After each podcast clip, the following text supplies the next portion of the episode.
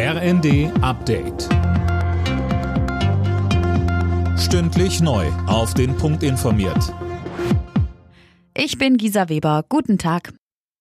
Das Thema sexualisierte Gewalt muss aus dem Tabu geholt werden. Das fordert die neue unabhängige Missbrauchsbeauftragte der Bundesregierung, Kerstin Klaus.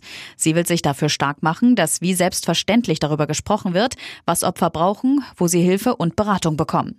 Vor allem sollten ihrer Meinung nach Betroffene auch auf Länderebene in die Präventionsarbeit mit einbezogen werden. Denn Betroffene kennen natürlich die Unterstützungsbedarfe, die Strukturen, die sie als erwachsene Menschen brauchen. Aber, und darauf möchte ich insbesondere hinweisen, Betroffene kennen Täterstrategien.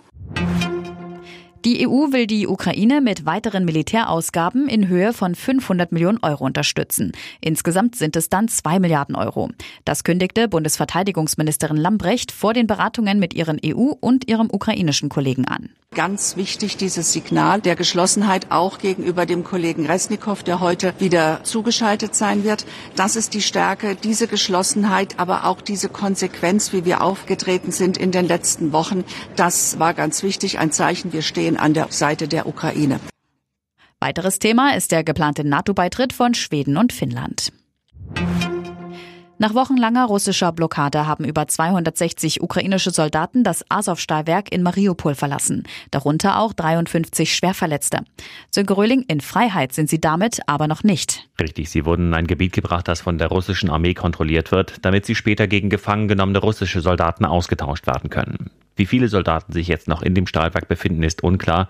Wie es heißt, wird aber daran gearbeitet, auch sie dort herauszuholen. Weiter kämpfen wollen sie offenbar nicht. Die Evakuierung markiere das Ende der Mission, erklärte ihr Befehlshaber. Es gelte nun, so viele Leben wie möglich zu retten.